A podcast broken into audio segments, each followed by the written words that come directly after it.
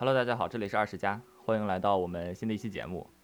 在这期节目里呢，我们邀请到了来自世界上另外一个地方的一位嘉宾，他是我们主持人非常好的朋友，然后他叫做大黑，让我们欢迎大黑。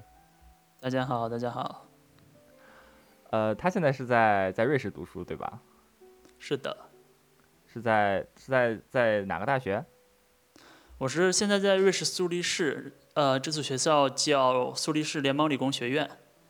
你要不简单的介绍一下你们学校？因为它好像就是欧洲的学校，好像对大家来说并不像是欧美的、北美的那种学校那么出名。啊，确实，这个学校在国内的话，可能算相对比较小众的。它只是在就是我们专业圈子里可能会比较出名。呃，这个学校历史也比较长，是一八五五年建校，然后。呃，我光说大家可能没有什么概念，但是有一个校友大家应该都认识，叫爱因斯坦，对，他是我们学校毕业的。然后包括，然后包括其他的一些校，比如说泡利啊、伦琴啊、冯诺依曼啊，还有这个北大的之前的校长周培源都是我们学校毕业的。对他现在的话，呃，在国内的知名度在慢慢提升吧。然后在欧洲的话，他应该是理工类院校中能够排到第一。呃，在今年二零二四、二零二三年的 QS 排名中，应该是排第九啊，还稍微掉了两位，还是很厉害的一个学校。那你们学校岂不是和当年那个物理学年会的重叠度很高吗？呃，有一部分吧，确实是。可以的，可以的。我之前在瑞士的时候，虽然没有去苏黎世联邦理工，但是我在他隔壁山头的苏黎世大学。然后两个学校其实好像也蛮亲近的，我们经常去，呃，苏黎世联邦理工的学校呃教室里上课，还去他们食堂吃饭来着。我觉得 还还是个蛮不错的地方。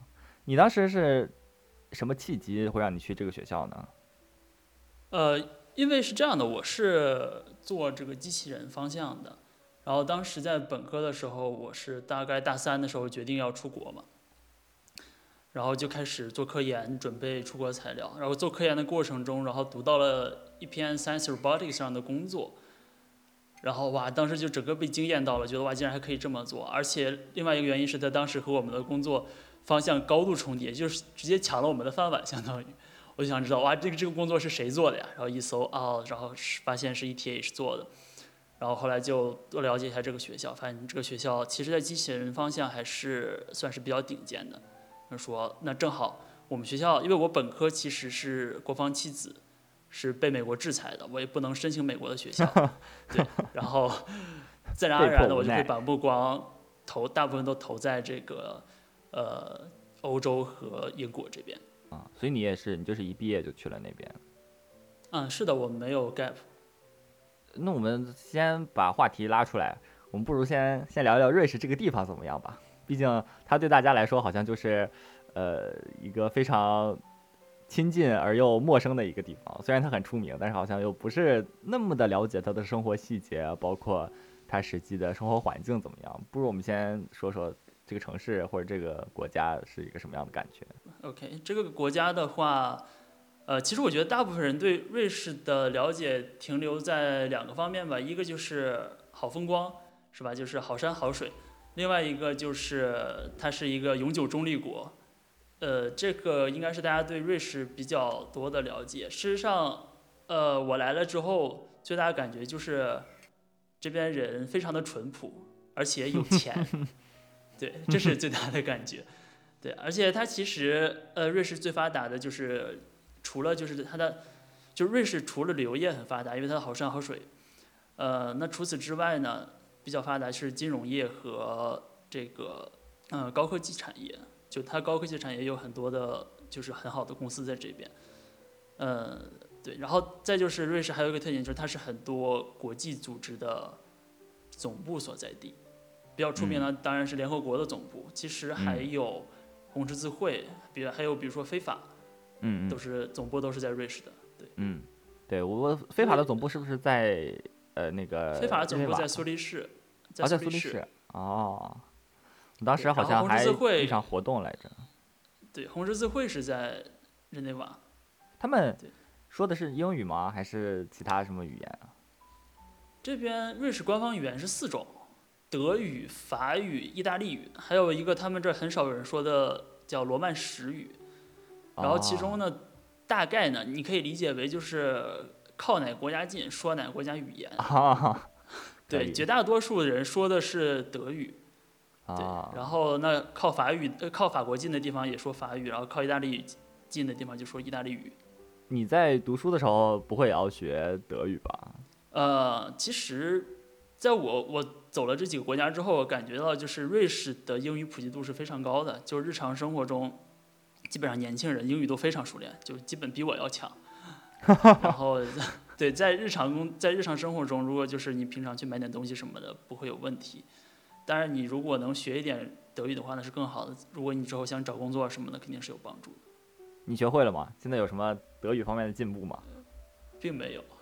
一点都不会。我来之我来之前的时候做了一件，就是在德语方面就是学了两个东西。第一个是德语语音，因为它的那个语音是很有规律的。我要是要做到就是这个东西，虽然我不知道它是什么，但是我告诉别人，别人能知道是什么。所以我第一个是学德语语音，第二就是学数字，把从一到十的数字学会了。然后这个就是我唯一会的德语了。哎呀，那你这个生活好像也蛮不方便的嘛。就还好吧，你平常上超市可以自助结账啊什么的，就尽量少和人打交道了。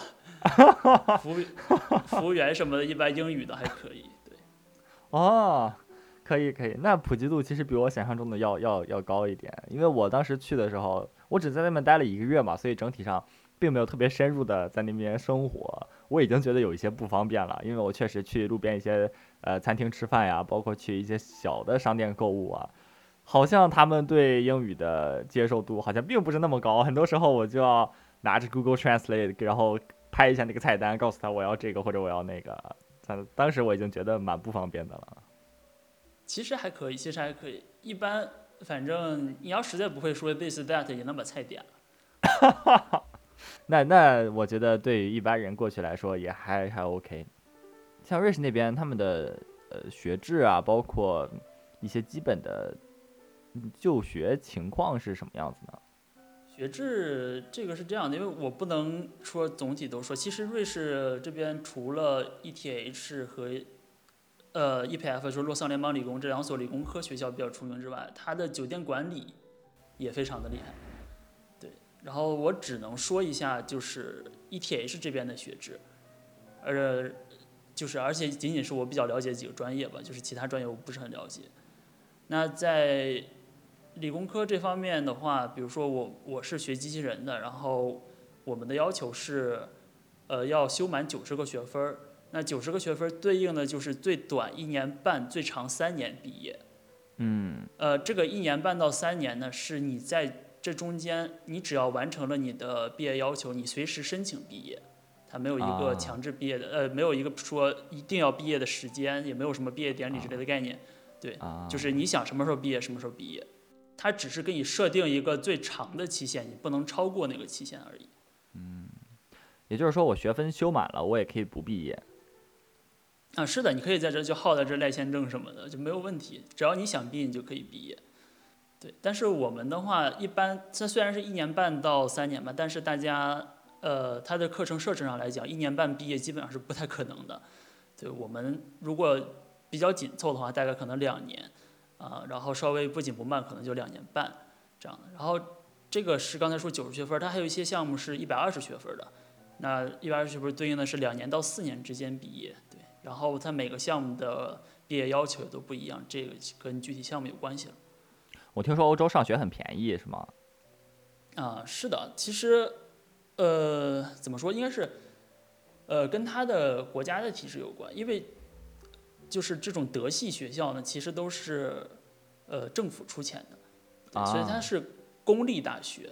啊。那我们在这边的学费其实都绝大部分都是瑞士政府出的，我们的学费一个学期是八百六十瑞法，对，八百六十瑞法大概就是呃六千块钱人民币一个学期，一年一万两千块钱吧，大概。嗯嗯，那好便宜啊对，。其实这个对啊，这个价格其实比国内一些硕士项目来说也并不贵，而且对的而且你要知道，这一万两千块钱它其实不能叫学费，它应该算是学杂费。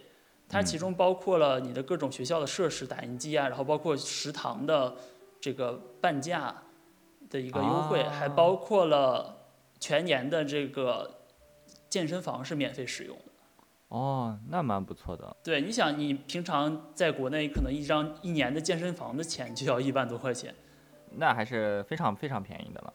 那嗯，不如说说你在那边实际的生活体验怎么样吧？毕竟大家都觉得那边一个是很贵，再一个是好像是个蛮小的地方，整体上是不是娱乐活动也会比较少一点，还是怎么样子？啊，是这样的，就是瑞士的生活，反正总体来讲。就是好山好水好寂寞，这个是就是我在来了瑞士之后，我觉得我被瑞士人同化的非常严重。就是呃，首先他们就是 work-life balance 保持也非常好，这是欧洲人的普遍的一个状态嘛。嗯对，然后呢，但是他 work-life 呃这个 work-life balance 保持好了之后呢，他晚上下班之后他也没有别的事儿干，大街上其实也没有什么娱乐活动，他可能就是。最多约几个人就是去 bar 里面喝个酒，哦，然后 我观察这种，对，大概五六点钟的时候，大家下班喝个酒，然后可能六七点就回家了这样。然后周末的话，就是感觉所有的瑞士人都会出现在山上。啊，对他这个是夏天的时候就是上山爬山，或者是这个有去玩速降的，就是自行车速降之类的。冬天的话就是全员上山滑雪。我的天哪，这瑞士这也太自然了。瑞士人对山水的热爱真的是无与伦比，这超乎你的想象。对，尤其是他们这交通比较发达，然后他的火车可以把你带到任何一个山的山脚下，你就可以直接开始爬山，或者直接坐缆车上去滑雪。哦，他们的公共交通这么发达吗？对，是非常发达的。我的天哪，我在这边上学，我在美国。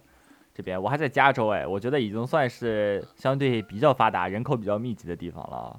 我觉得公共交通就完全的不便利，想要出个门还是优先有车，肯定要开车去，没有车才会想到要不要去坐公交。公交车真的很麻烦，我觉得能有一个非常好的公交系统真的太重要了。嗯，是这样瑞士的公交系统是非常好的，而且它非常准时，你知道吧？就是。瑞士，我就我的体验来讲，不管是瑞士市内的公共交通，还是城际之间的铁路这样的公共交通，基本上可以做到按分钟来，就是到达，就是你可以精确到一分钟，它的发车和到达时间。哦，也就是说每天掐点出门就一定能坐上车？啊，是的，就是基本上你说我今天车什么堵车了，或者是晚点了，这个迟到的理由不是特别成立。哎，那如果堵车的话，不会迟到吗？他们不会晚点吗？其实会有少数的情况，大概最多也就是两三分钟、三三五分钟这样的。因为，呃，苏黎世本身也不是什么大城市，就是它虽然是瑞士第一大城市，但是还是个小地方，只有三十多万常住人口，所以那很少，车也没有那么多，对，很难堵车。啊，我的天哪！所以原来是因为人家不堵车，一般都是因为有游行什么的。哈哈哈哈原来是这样，我感觉他们好像过着一种这个日出而作、日落而息的生活。是瑞士人就非常淳朴，你可以把瑞士人就看作那种欧洲那种，就是栖居山水的 old money，就是他真的又有钱，然后他又又爱山水，对，然后他也什么与世无争的就那种感觉，度假天堂。对，实际上。你瑞士的物价对于我们来说非常贵，但是对瑞士人的工资来讲真的很便宜。就是瑞士人的购买力水平，购买力水平就是你的支出除以你的收入嘛，在全世界我印象中是第一的，至少也是前几。嗯，就是他虽然花的多，但是他挣的更多，就是啊。你没有大概的一个嗯数字让我们参考一下？比如说你们那边吃一顿饭，或者是呃。买一点水果或者是买一点零食，这种大概要花多少钱？这个的话，瑞士是吃饭是非常贵的，因为你他出去的话，但凡涉及到人工成本，饭店你涉及到人工成本就很贵。对对。我大概我们下一顿馆子大概平均要三十瑞法，也就是二百一十块钱人均。嗯嗯嗯。而这吃的很普通，而且瑞士的东西又很难吃，你吃不到什么好东西，就只是出于社交目的，可能去下个馆子而已。对，然后呃这边的话，蔬菜什么的，欧洲这边就普遍比较贵嘛。然后，但是瑞士有比较一个特点，比较大的一个特点，它肉也很贵，就是它的牛排可能一块儿呃就是半斤的牛排，二百五十克的牛排大概要十七十八瑞法左右。其实这个价钱是非常贵的。他们是因为什么都不产吗？呃，其实瑞士是畜牧业应该是还可以的，但是它就是保做本地保护，它这边的牛按规定是每头牛要有八平方米的生活空间的。什么呀？我操！怎么还牛也有这种东西啊？对，就是所以，但事实上你去看那个山坡上的牛，还八平米，它八十平米它也不止，就在那个山上散养着。对，所以它这边不太产肉什么的。这是什么奇怪的牛道主义精神？对，是这样的。但是相比来讲，你像德国的这个牛肉的价格，可能只有瑞士的三分之一这样，所以我们经常也会跑到德国去买肉。我的天呐，那这个差别也太大了。对，瑞士的物价就还是比较离谱。对那你们去德国不需要额外办签证吗？不需要呀，瑞士是属于申根国家，它虽然不是欧盟国家，但是它是申根国家，所以就是申根区的这些国家你都可以随便去，而且去了之后你再回来还可以退税。啊，可以啊，一来一回还能还能再省一点儿。是啊，你比如说我们本身去德国买菜就便宜，然后你要去买一些别的东西，比如说衣服什么的，你还可以退百分之二十的税，哦，是非常可观的一个数字。是的。你们平常住的怎么样呀？在那边生活总要有个住的地方吧？住苏黎世，就是你如果来留学的话，在苏黎世找房真的是地狱难度。呃，我们经常开玩笑，就说你在苏黎世找房比找一个 PhD 要难得多。对，主要原因呢，其实就是呃这边的，就是住房其实住房资源很紧张，然后外来人口也非常多，因为它毕竟是嗯瑞士第一大城市嘛，所以很多嗯人都会就是来苏黎世这边找工作。还有其他欧盟国家的人，因为这边工资高嘛。嗯。所以这边的租房市场上大部分都是，呃，首先说学校的这个提供宿舍的情况，学校它提供很少量的宿舍，但是嗯也有一些，而且呃，首先学校提供很少量的宿舍，而且还有一些它第三方合作的公司，但是数量都很少，你需要抽签儿，嗯就是基本上比较难抽中吧。嗯嗯，这个就是那种传统的，比如说呃，单人单间儿，然后大概五六个人或者是七八个人合用一个厨房，然后两三个卫生间这样的，嗯就是留学生的基本配置。嗯。那你如果在外面找房的话，租房市场上大部分都是就是中介公司的房子。那中介嗯公司的房子的话，它每一个房子挂出去，只要稍微像点样的，大概都能收到二十份以上的申请。哦，所以他对，所以他并不缺人申请，而他平常而且就会加一些很奇怪要求，比如说他就呃倾向于招欧盟的人，或者是一般他会要求你有收入证明，你的收入达到多少以上，就你用父母的收入证明，这都不顶用，毕竟你有其他啊二十多个人，毕竟你有其他二十多个申请者，他们都有自己的收入证明，那这不比你更有说服力吗？啊，所以我们基本上在外面很难找到房子，对，这个就你要不停的去发邮件，发个大概几十封的这样邮件去找，或者是通过呃就是同学啊学长之间的关系这样的来找一下。那你现在住的房子也是这么找来的吗？我最开始，哎呦，这个我可要说一说了。我最开始来瑞士的时候，其实我找了两个月的房子，在国内就远程找，并没有租到房。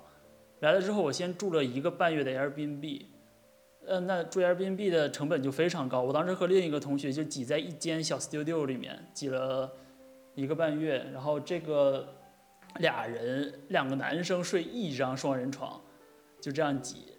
然后，而且那个 studio 的租金是两千五百瑞法一个月，还是相当贵的。我的天呐，这也太贵了。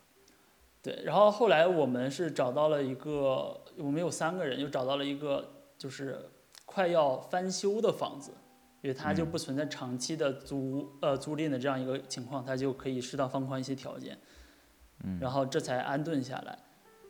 呃，我现在租的房子呢是是一个叫 Uvo 的一家公司，它这个公司比较有它它它特点就是就专做学生生意吧，应该相当于就是它嗯要求你年龄在二十八岁以下，然后收入不超过好像是三万块钱瑞法这样的。哦，对，然后你你在上面注册之后，你就会进到他的那个 pool 里面，进到他的池子里面，他就从里面，它会有如果有合适的房源，他会给你发邮件，然后这一个大池子里的人一块儿去看房，然后就嗯如果你想要的话，你再确定，然后再去进一步，他们可能从里面抽出来一个人。嗯，对，但是他的房源也不多。据我所知，这个 pool 里面现在大概有八百多个人还在排队。我的天呐，救命！对，这边找房真的是比较困难，就是你大概需要稍微花一些心思。对对于留学生来说是相对不太友好的吧，租房子这件事情。对，然后它的房租的话，相对也不便宜。呃，正常的话，我们一般说在外面租大概八到九百一个月。对，然后如果能租到学生公寓的话，那就是六百到七百，六百左右吧，大概这样一个价钱。呃，然后现在瑞朗的汇率大概是七点二。对，它可能比 L A 还有伦伦敦这样的超级大城市还是要便宜一点，但是绝对说不上便宜。那确实肯定不便宜，基本上一个月都快顶上你一个学期的学杂费了嘛，这不是？啊，对，基本上是。所以这边基本上你，啊，虽然学费便宜，但是生活费确实很贵。然后，嗯，瑞士你办签证的时候，它的保证金是两万一千瑞郎，就是他认为这个是足够你生活一年的一个费用。呃，基本上差不多，就是如果你呃不买一些奢侈品，然后不大量的出去旅游的话，是差不多的。嗯、当然，你都来都来了是吧？然后你可能还是 想出去玩一玩啊什么的，那就可能再稍微超一点。对，大概反正两万一，然后大概两万两万五千瑞法吧，一年是肯定是足够的。然后你要省一省一万五六千，可能也能拿下来。呃，哦对，然后说到这一块儿的话，其实呃，ETH 是没有奖学金的。啊，对，它只有？一开始，对它只有一开始申请的时候可以申请一个叫 ESOP 的奖学金，但是那个就是、呃，可能一个系就发个位数，很难申请，嗯啊啊就你要足够优秀。嗯嗯，然后那个给大概能 cover 掉将近两万块钱的一个费用，嗯具体是多少我没有打听过。嗯，呃，但是它有一个助学金，助学金是你在修满四十学分之后，然后你就可以申请，它会根据你家庭嗯情况来定。嗯，基本上嗯国内，反正来这边大概中产的话，就普通的一般城市中产的话，大概就是，嗯呃，能拿到一万出头瑞郎的这样一个水平。啊，那这个补助相对来说还是比较多的啊。呃，对，是的。然后像我们专业，你还有这个强制实习的要求，那实习就嗯必须要给工资嘛。嗯这边工资水平的话也还挺高的，大概三千多到四千多都有人拿到一个月。嗯嗯然后你实习半年，其实这实习半年大概就足够你一年的生活费了。嗯嗯，所以你真正花下来的钱也并没有非常多。你们实习工资也不高嘛？我们这边实习工资能到多的话能到九千，差不多。哦，我印象中美国那边好像是法律对实习生有一些什么规定吧？好像是时薪好像不能比全职的低。对，但是这边的话好像是没有，就是他这边只是一个正常的实习工资水平，大概能拿到三千到四千，就和国内比较像嘛，实习生工资会低。对对对对对对，是这样。对，但是它相比隔壁什么法国、德国还是要强。那法国的实习工资给到一千多就已经不少了。我的天呐，那那这但是法国生活成本也会更低一点嘛？这就另外一啊，回事是这样的，是这样的。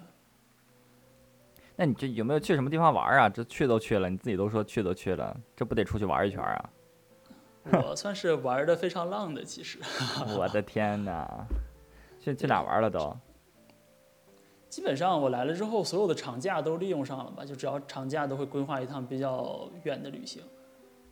呃，比如说第一个，因为我九月份来嘛，然后第一个长假就圣诞节，圣诞节去了冰岛，然后回来，呃，四月份的时候去西班牙玩了一圈儿，是复活节假期。啊，嗯，在暑假的时候去了一趟挪威，然后去了一趟巴黎，嗯，哦，你这去的地方不少了，连冰岛都去了。就还可以吧，因为平常周末的话，大部分就在瑞士境内转了，然后只有长假的时候可以出去。啊，什么时候咱再说说冰岛的故事？我也想去冰岛，感觉好像冰岛大家都有一个去冰岛的梦，但是好像并没有多少人梦想成真。哎冰岛，冰岛确实是还是很值得一去的。那你将来毕业之后可以留在那边继续工作吗？呃，瑞士就要说到瑞士留学的一个不太好的点了，就是在这边找工作非常的难。它和英国、美国这种，就是你毕业之后可以给你一段时间签证找工作的这样的不一样。在这边毕业的话，基本上就两个出路，要不你就直接找 PhD，要不你就可能大部分人会选择去其他国家或者回国工作。留在瑞士工作的难度是非常高的。是因为好我先？说一下瑞士。是的，我先说一下瑞士工作的问题，因为瑞士它是一个比较排斥移民的国家，可以说是非常啊排斥移民的国家。啊，呃，对。然后他他要求说你要找工作的话，呃，首先你这个公司如果要招一个非欧盟的人，那你首先要证明我这个岗位招不到一个瑞士人或者欧盟的人，你才能去招一个就是其他国家的人。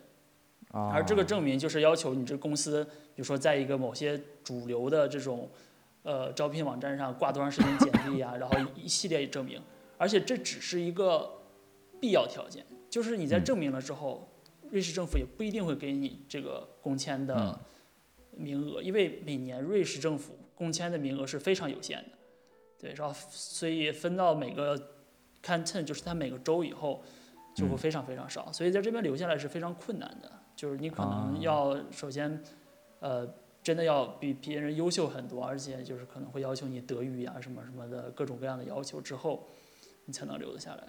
嗯，对当然，这也和瑞士，因为瑞士工资高，很有吸引力，这也是对对对有关系的。算是高福利国家吧，这种的。呃，其实不算福利高，它只是工资水平高，就单纯的有钱。社会整体肯定也会更排斥移民吧，毕竟福利高的话，嗯，会是的，就是他工资收入高的话，他就会排斥移民，因为他整体的生活水平都很高。对如果你移民来了之后，势必会降低他的生活水平。对，这是他排斥移民的原因。所以我们毕业之后，大部分人，首先如果你工作的话，可能考考虑回国工作的比较多，或者你在德国或者英国也有去找工作的。但是你如果在德国这样的国家找工作，其实，呃，相对来说没有那么有吸引力。第一，它的工资并不比国内高；第二，你在国外这段时间，呃，相当于少了国内的资源的积累。其实，如果你之后要回国发展的话，对对对并不是一件好事儿。对那你如果想在德国待，就想在欧洲这边待下来的话，那可能大家跑到德国、法国这样的地方工作还是可以的。嗯嗯，是这样的对，那那确实是这样子。对，还有一个选择就是你直接读博嘛，然后来 ETH 呢，其实很多 奔着读博去的。然后，如果你来 ETH 的话，找 ETH 的博士会相对其他学校简单一点，但是仍啊然是很很困难的一件事，因为坑位本本身就很少。嗯然后这边的博士是算他是岗位制博士，是算一份工作的，拿的是工作签证。嗯嗯，他应该是拿百分之六十工资。那在 ETH 的话，这个工资水平大概，呃，计算机相关专业给的高，能给到五千瑞郎左右一个月到手，那蛮多的哦。三万五千块人民币左右吧。对，如果你稍微像没有那么那个啥的专业，比如说 可能一些生物啊、化学，它可能就是本身行业的工资就不是很高的话，可能大嗯概也能拿到三四千这样。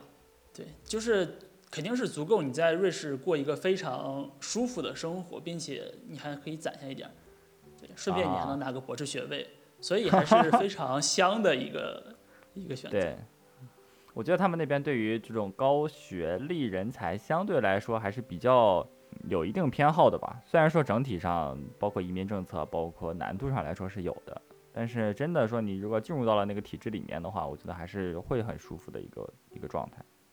嗯，是这样的，因为相当于其实，在瑞士这边，ETH 和 EPFL 这两所学校，相当于它的一个很重要的一个金字招牌，然后它嗯也就是通过这两所学校吸收全世界的这种高水平人才，来反哺它的高科技产业。对它这个，它对这方面还是很看重的。对，Google 的那个欧洲研究中心不也在苏黎世吗？啊，是的，苏黎世其实是很多就是美国的这种大型公司在欧洲的研究中心的所在地。呃，有 Google、Facebook，然后微软，嗯，都在。对。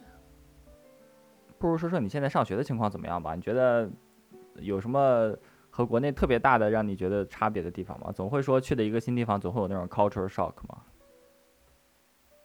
嗯，我觉得主要还是就是你自由度非常高。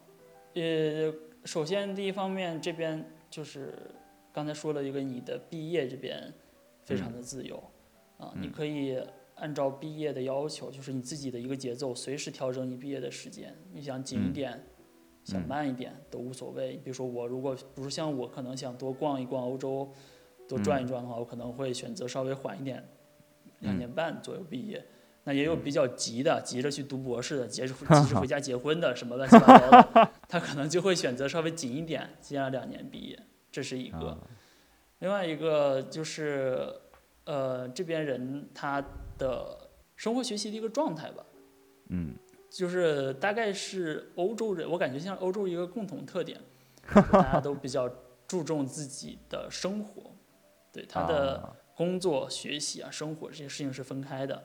嗯，我我在工作的时候，就是我就工作，然后我在工作结束之后，那我的就是没有人会找你去做事情，嗯，至少是没有人会强求你去做事情，嗯嗯嗯，然后你可以去任意的发展自己的爱好，这样的，嗯，然后在学习，在一个学习方面的话，你选课是非常自由的，像我们这些，我所知道这些专业都是有很大的选课范围。你不仅可以选本专业的，你也可以选其他相关专业的课来作为自己的核心课程。啊，对，这都是非常自由的。嗯嗯。你只要，他我们是有一个 tutor 在，就是一个导师在。这个导师其实是比较松散的一个关系，他只负责同意说，呃，监督一下你这个有没有走偏。啊啊啊！你只要不是非常离谱，他都是可以通过的。你只需要你说给老师一个合适的理由，我要选这些课，因为我想做什么。老师说 OK，然后那你就可以选。啊，导师一般都会说 OK，可以可以，所以这边选课也非常自由。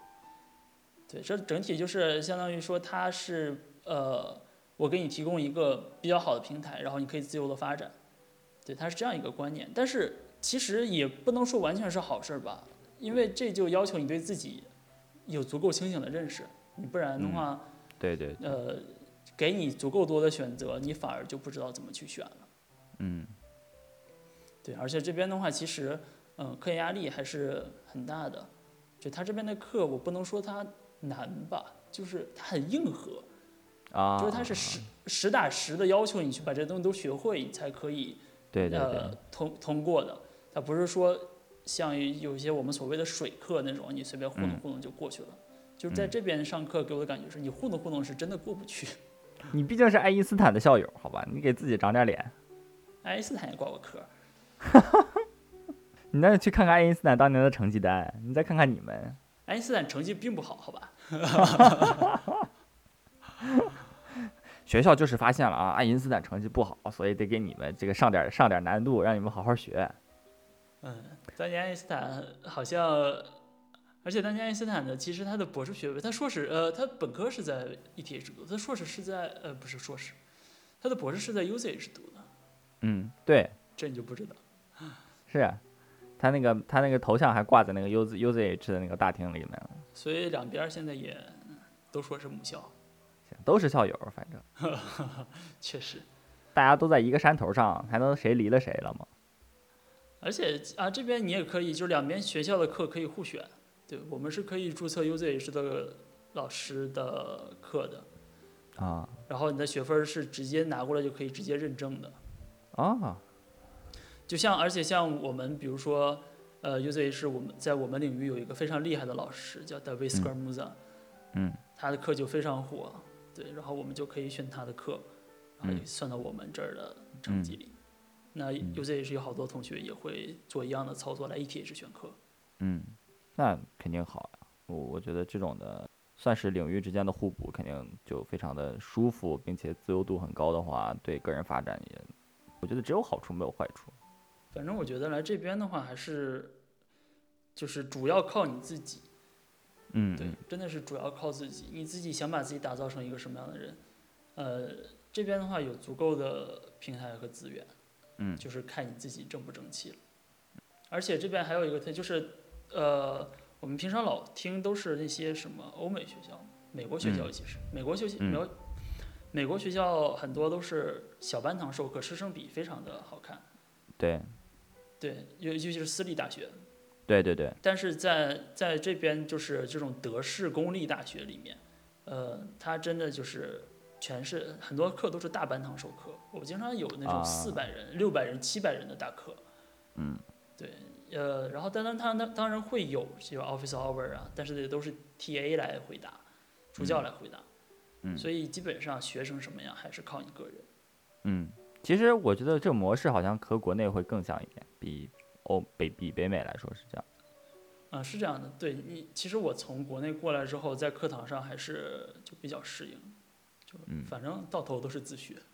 对，反正我觉得难度起来了，很多时候还是靠自己。那我觉得我们今天这个对于瑞士留学的简单的 intro 可以先到这里了，然后我们期待将来大黑能给我们带来更多的关于 在欧洲怎么玩一圈儿，怎么样去冰岛看看极光这件事情，有更多的分享的故事。好的，没有问题，好，谢谢大黑，我们和大家说拜拜，拜好拜。拜拜。